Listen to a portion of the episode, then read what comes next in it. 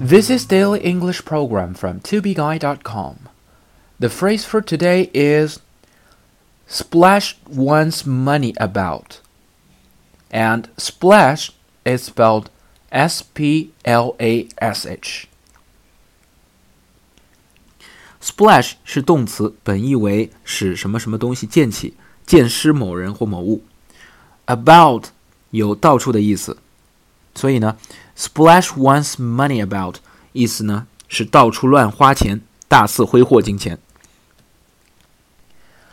He thinks he could win friends by splashing his money about.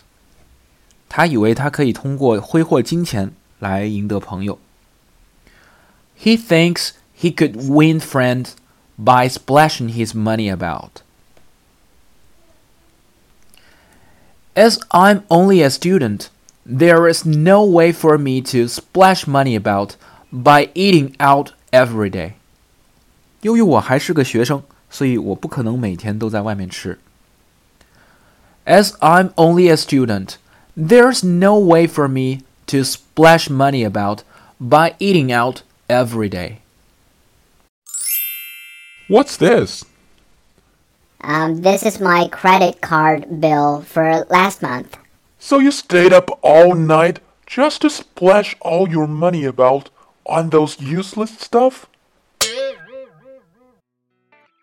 For more video series of my show, please check out my website at tubeguy.com or follow us on WeChat.